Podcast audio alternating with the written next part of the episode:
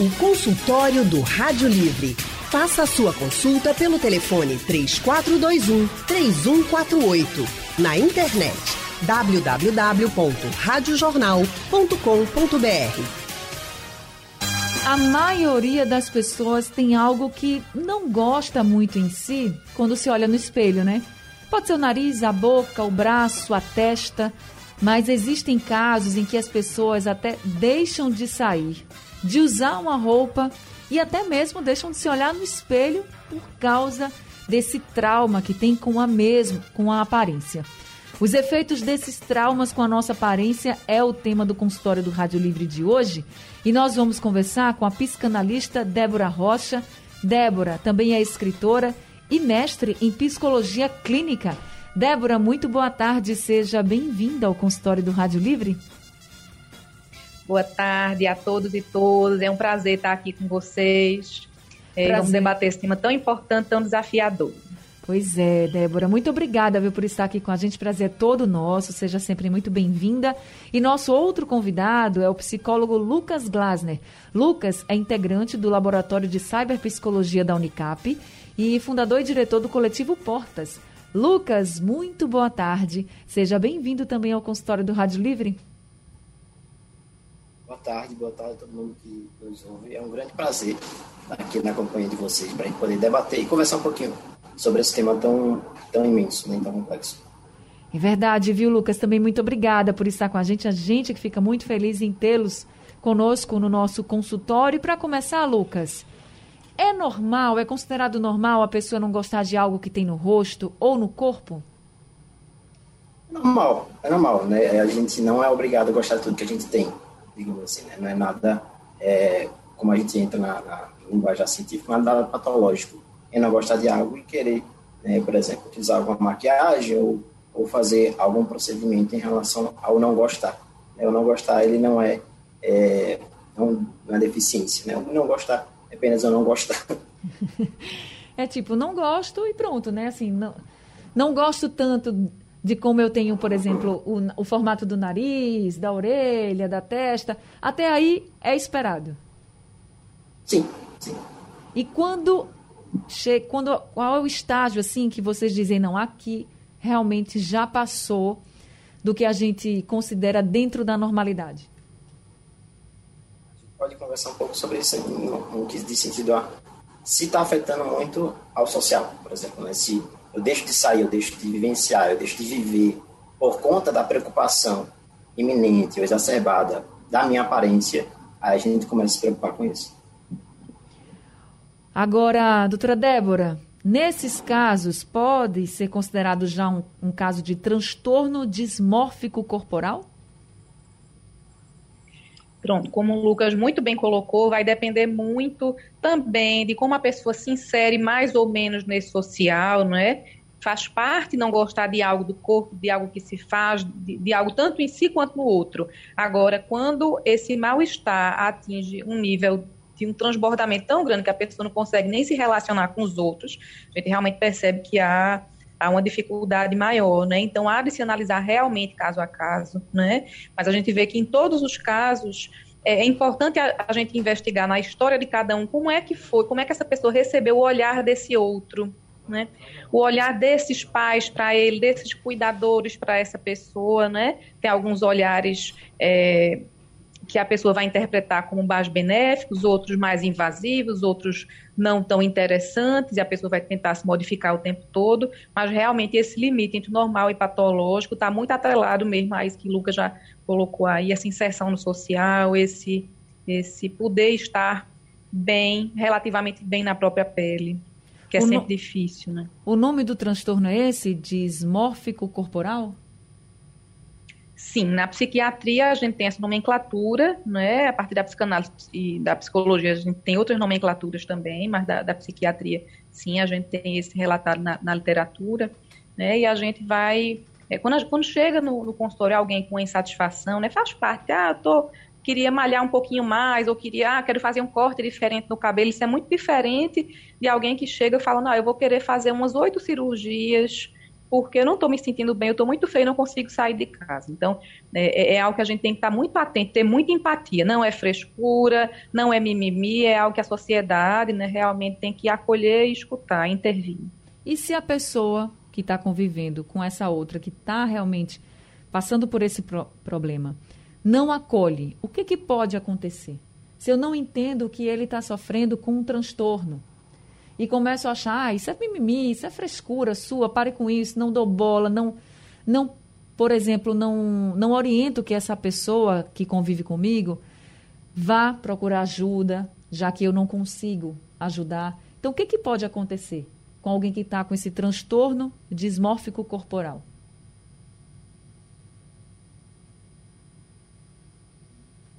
Para mim ou para Lucas a Sim, para você, Débora. Ah, para mim, certo.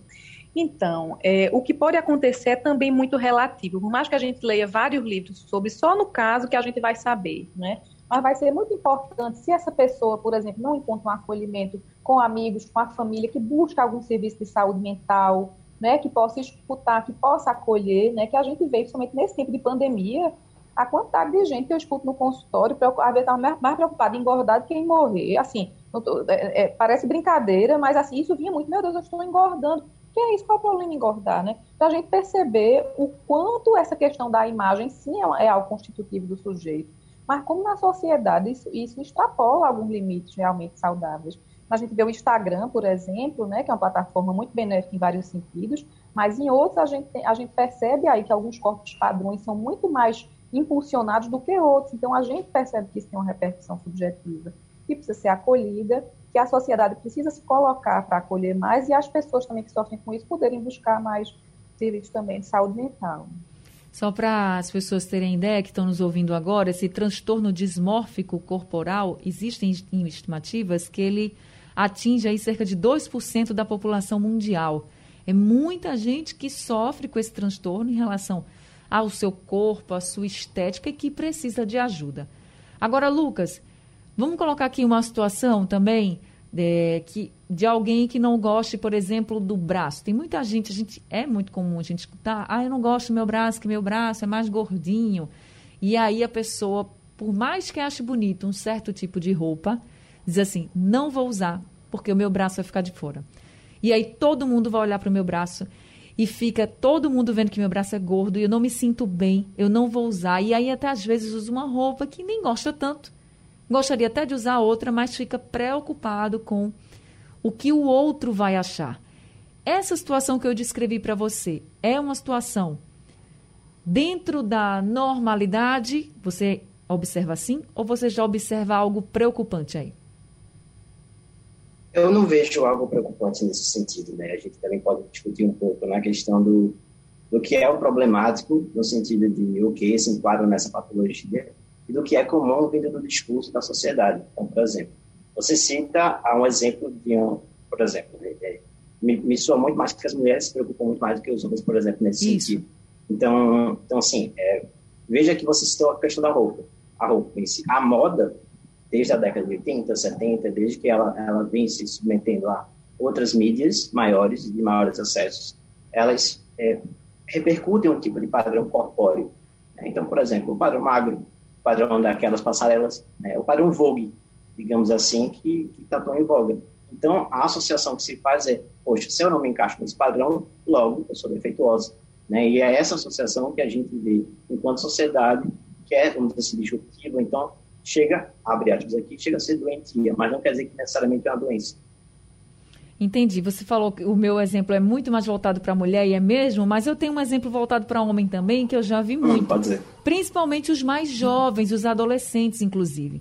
Porque são, vamos dizer assim, vamos pensar aqui num adolescente, homem, que ainda está desenvolvendo, né? A gente sabe que a estrutura corporal do homem, ela como se ela se desenvolvesse mais lentamente do que a mulher. E aí esses adolescentes querem estar musculosos e tem aquele corpo escultural, mas não são, ainda são meninos, têm o corpo mais de um menino, mais franzino, mais magrinho. Por causa disso, não quer tirar uma camisa numa praia, por exemplo. Não fica sem camisa na frente de ninguém, com vergonha. Até para começar um relacionamento com outra pessoa é mais difícil, tem vergonha de tirar uma foto, tem vergonha de estar junto. E se for sem camisa, enfim. Aí se tiver um amigo ou alguém que já tem esse corpo considerado por ele o mais bonito, né, o ideal, pronto, acabou, né? Porque praticamente não vai nem falar nada. Eu conheço muita gente que passou por isso. Como é que faz nesses casos, Lucas? É importante, por exemplo, na questão do adolescente, é, os responsáveis estarem atentos também. Por quê? Né? Quanto hoje é muito mais fácil uma criança de 10 anos, por exemplo, ter acesso ao telefone celular. E por isso a mídia social. Né? A gente vê o quanto que propagar é, os ideais corpóreos, digamos assim, através das mídias sociais, das redes sociais, é muito mais chato. Né? Então, tem meninos realmente que é, veem é, o seu ideal de corpo muito mais fácil procurando no Google, ou mesmo seguindo no Instagram. E aí, nossa, eu quero ser isso. Então, tá lá com 15, 16 anos, frequentando a academia, né? E buscando, buscando, buscando aquilo, né? E a grande pergunta que a gente pode fazer é buscando para quê? Né, também você com 15 ou 16 anos tendo esse, esse pensamento de que é, chegando lá seria, abre aspas, novamente a perfeição. Né? Então tem muito essa... Foi como o Débora tinha até, até comentado. O Instagram hoje, é, ele pode ser um grande, vamos assim, movedor de tendências, por exemplo, né? as mídias sociais em gerais. Porque fica muito mais acessível hoje, por exemplo, alguém novo ter acesso a esses novos padrões. Né? E aí é, é, o fluido que acontece dentro das redes repercute diretamente na impressão que eu tenho sobre o meu corpo. E aí eu quero deixar aqui bem claro também para todo mundo que está nos ouvindo, nós não estamos condenando o exercício físico, a academia, de forma alguma. A questão é só o objetivo.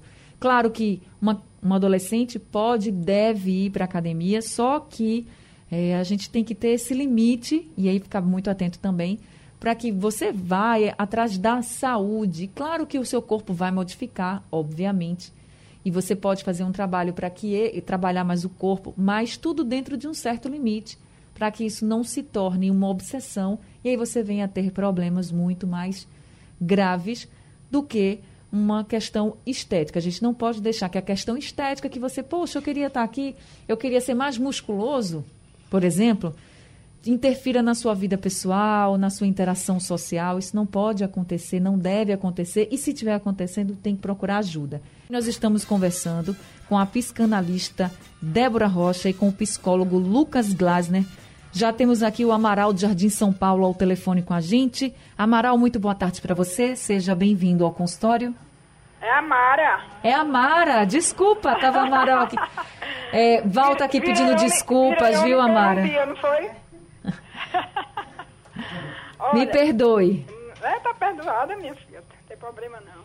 Olha, eu, eu gostaria de perguntar aí ao psicólogo se é, esse problema aí é, é, quem tem assim problema com a paz, se isso aí é mais com é, on, é, homem ou mulher. Porque eu tive duas adolescentes, eu já tá casada. E elas nunca tiveram isso, né? Essa complexo de, de, de, de ficar de, gostando da aparência. Obrigada. Obrigada, Mara, também pela sua participação. E a Mara colocou aí um termo que a gente escuta muito, complexo com a aparência. A gente escuta muito isso. Ah, aquela pessoa tem complexo com a boca, tem complexo com o nariz. E, na verdade, porque não gosta né, de algo que tem no corpo.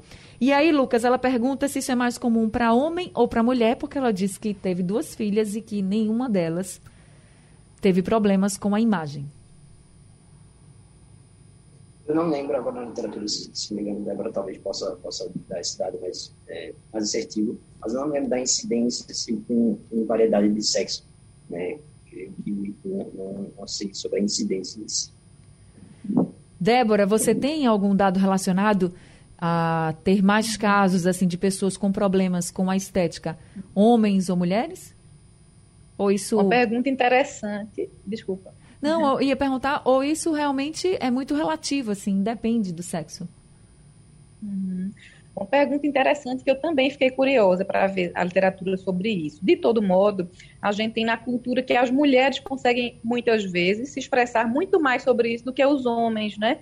Então, muitas vezes os homens têm essa insatisfação, mas não expressam, porque por conta de toda uma questão aí da representação social da masculinidade, que tem que ser o forte, não pode chorar, não pode se sentir defeituoso, né? Mas a gente sabe que em um grau ou outro as insatisfações fazem parte da vida. Ninguém tem uma vida perfeita, nem um corpo perfeito, nem, né? Então essas insatisfações fazem parte. Agora uns realmente expressam mais e outros menos, uns se sentem mais incomodados com isso e outros menos, e outros realmente ultrapassam um pouco o limite dessa insatisfação e vai para algo mais, mais patológico, que precisa ser tratado, precisa ser cuidado, né, e que passa muito por essa retificação do olhar do outro. De todo modo, eu incluiria aí uma outra pergunta, né, quando, quando é, se faz essa pergunta, né, de se, se, é mais em homem ou mulher, e da, das filhas, né, que as filhas não apresentavam isso. De fato, às vezes as pessoas vão aí ao longo da vida lidando com a própria imagem e, e não expressam isso, ou não tem maiores questões. Mas a gente tem hoje uma, uma sociedade e um discurso social muito do apagamento das diferenças. Então, o que é que a gente vê? Um mesmo tipo de corpo, um mesmo tipo de cabelo, uma harmonização facial que muitas vezes não é uma mudança pequena, às vezes é toda uma, uma, uma mudança óssea. É, é, é muito às vezes até usar a palavra assustador, né? Porque é como se nenhum traço da pessoa fosse bonito, tudo tem que ser mudado. Então, isso tudo é algo para a gente estar tá muito atento.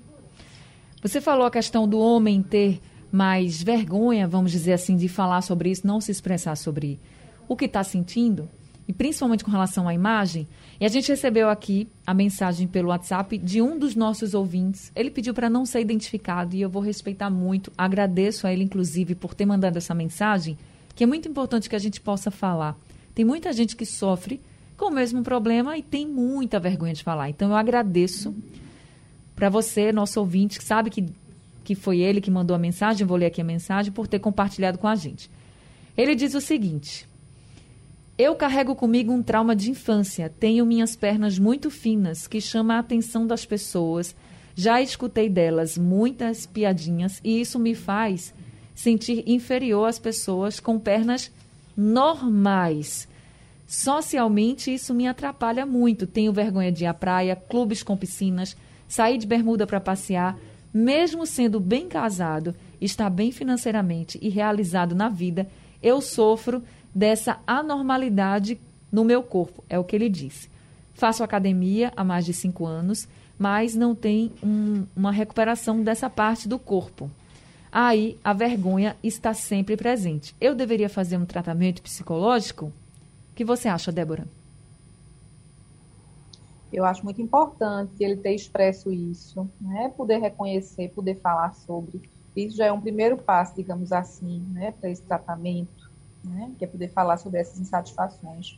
E ele pode sim, por que não, buscar um psicólogo, buscar um psicanalista para falar sobre isso e outras questões, porque às vezes também tem esse preconceito social, né? Ah, o homem não precisa de psicólogo, homem não chora quanto vai precisar de psicólogo, né? Então, homem pode chorar, homem pode falar, homem pode ser escutado, então acho que pode fazer muito bem para ele sim. Lucas, é, quando ele diz assim, consulta. ele, o que me chamou muita atenção na mensagem dele é que ele diz que as pernas, aliás, que ele sofre dessa anormalidade no corpo, como se ter as pernas mais finas fosse uma anormalidade. Quando a gente começa a observar essas frases e até mesmo pensando assim, tem gente que não fala, mas se a pessoa que está nos ouvindo agora estiver pensando, ah, mas claro que eu não vou gostar, por exemplo, dessa parte do meu corpo, que é muito anormal em relação a outras pessoas. A gente, esse tipo de pensamento já é um indicativo de que a pessoa precisa sim de um acompanhamento, está precisando de ajuda? uma coisa que a gente pode pensar sobre esse, esse normal é porque me parece que nesse imaginário coletivo, né, no senso comum em geral, é, o normal é o comum, é o que a gente mais vê, tem mais incidente. Então, me parece que o comum, né, o apelo social em geral, é não ter as pernas finas, digamos assim. Logo, né, como ele ele se enxerga pelas pernas finas, logo ele não se enxerga tendo as pernas normais, digamos assim. É, e como a Débora bem pontuou, né, é, é, muito além do que apenas é, as pernas, é olhar para ele mesmo, né, como ele está se vendo, isso tudo. Porque ele cita outras coisas pontuais positivas, né, bem casado, é, realizado financeiramente, mas, apesar disso, ele ainda traz essa questão do corpo. Né? Então, é, é, muito, assim, é muito interessante porque a casa dele, ou seja, a morada dele, o próprio corpo, ele está insatisfeito enquanto que a casa dele no social ele está satisfeito. Né? Então tem essa dicotomia entre, ok, o externo está ok, mas a minha casa, a minha morada, aquilo que eu vivo 100% do tempo, eu não estou ok.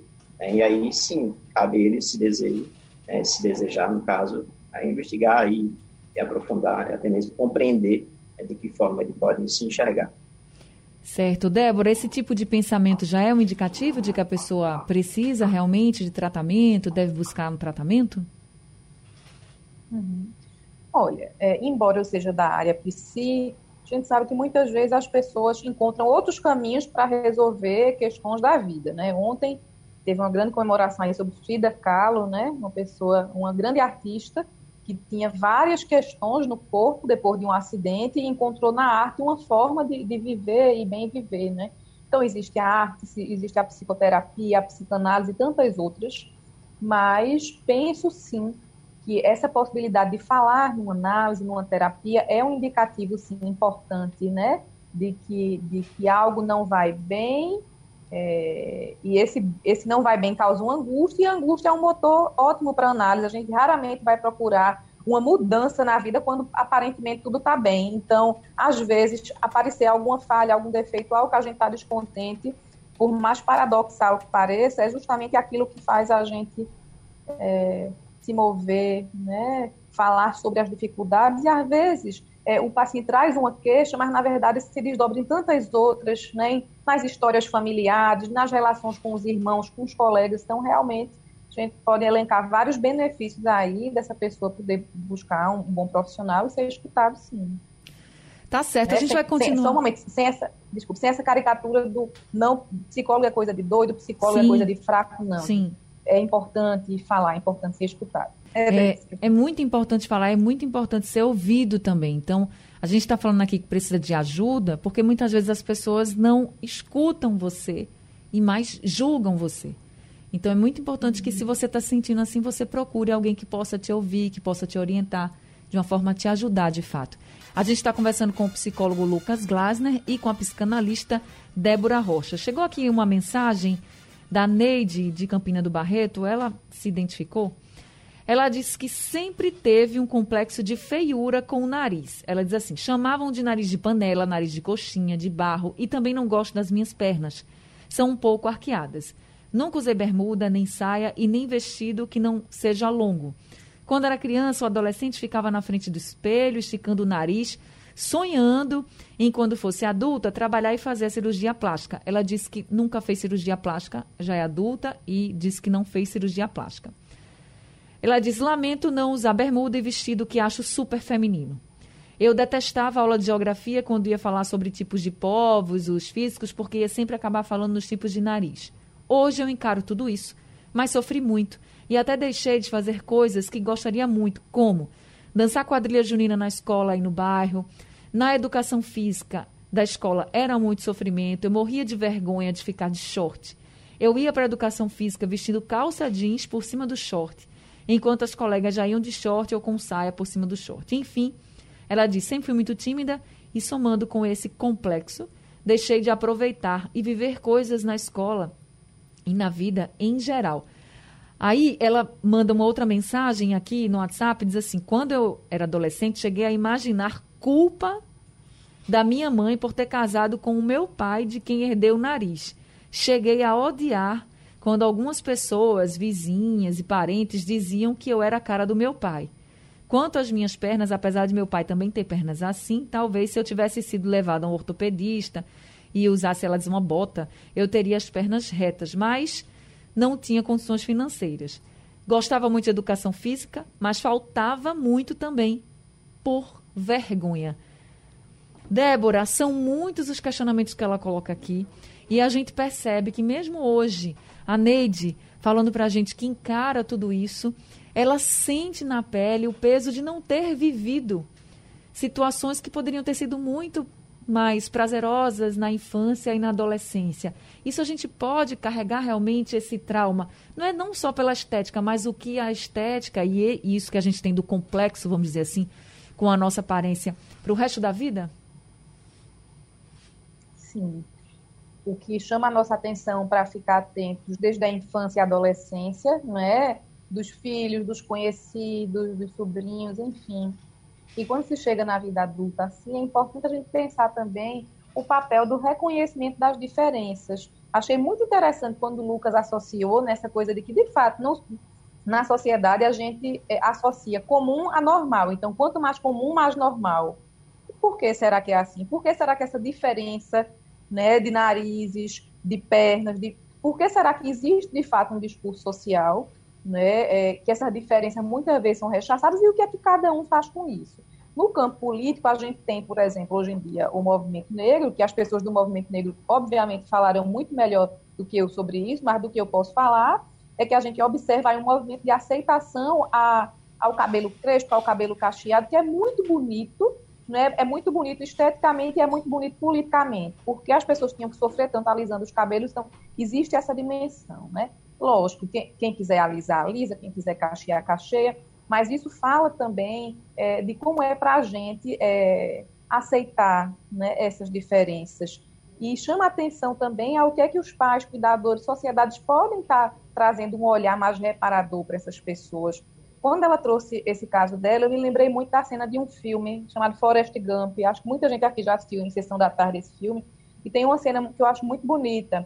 O, o menininho ele tem as perninhas tortas, né? Então ele usa no começo um andador e aí alguém chega para ele e zomba, ah, que perna horrorosa, que perna horrorosa, horrorosa, e começa a rir dele. E aí a mãe dele chama e diz, meu filho, não fique preocupado não, não fique triste. Se, se Deus quisesse que todo mundo fosse perfeito e bonito, tinha feito todo mundo com a perna que nem a sua. né? Então, quer dizer, é, o olhar desse outro vai ser constitutivo, vai ser fundamental. Aquilo que é feio para um é bonito para outro. Então, essa construção é muito importante. Né? É, é, é a construção de um novo olhar. É, e a gente também, um ponto que você coloca muito importante, é a gente respeitar a criança, principalmente, porque às vezes a criança nem se atenta, gente. A isso, a, por exemplo, a uma perna diferente, a uma orelha maior, a um nariz num certo formato, nem se atenta, porque a criança, ela enxerga o mundo com muita inocência, ela não vê nada disso. Ela enxerga uma pessoa como uma pessoa é, com todas as suas diferenças e pronto. Mas é o adulto que muitas vezes, mas tu tem essa orelha, hein? Mas tu tem esse nariz, esse... E diz, ah, é uma brincadeira, é uma brincadeira, que isso pode ser levado para a vida adulta e criar realmente um trauma. Então a gente precisa ouvir quem está passando por, por essa situação. E se não, se a pessoa nunca externou, também jamais ficar tirando essas brincadeiras que não são brincadeiras e podem, de fato, é, acabar prejudicando muito a vida dessa pessoa na fase adulta. Agora, Lucas, nosso tempo está acabando, mas eu queria fazer uma pergunta para você. A Neide, ela fala assim, eu nunca fiz, eu sonhava em fazer uma cirurgia plástica quando adulta, mas nunca fiz. E aí, eu acho que a questão da cirurgia plástica não é algo condenável, não. A pessoa que quer fazer a cirurgia plástica por algum motivo, ela deve fazer, enfim, não, não condeno. Mas queria saber de você, quando é que vale a pena, de fato, fazer, passar por um procedimento cirúrgico por causa da estética?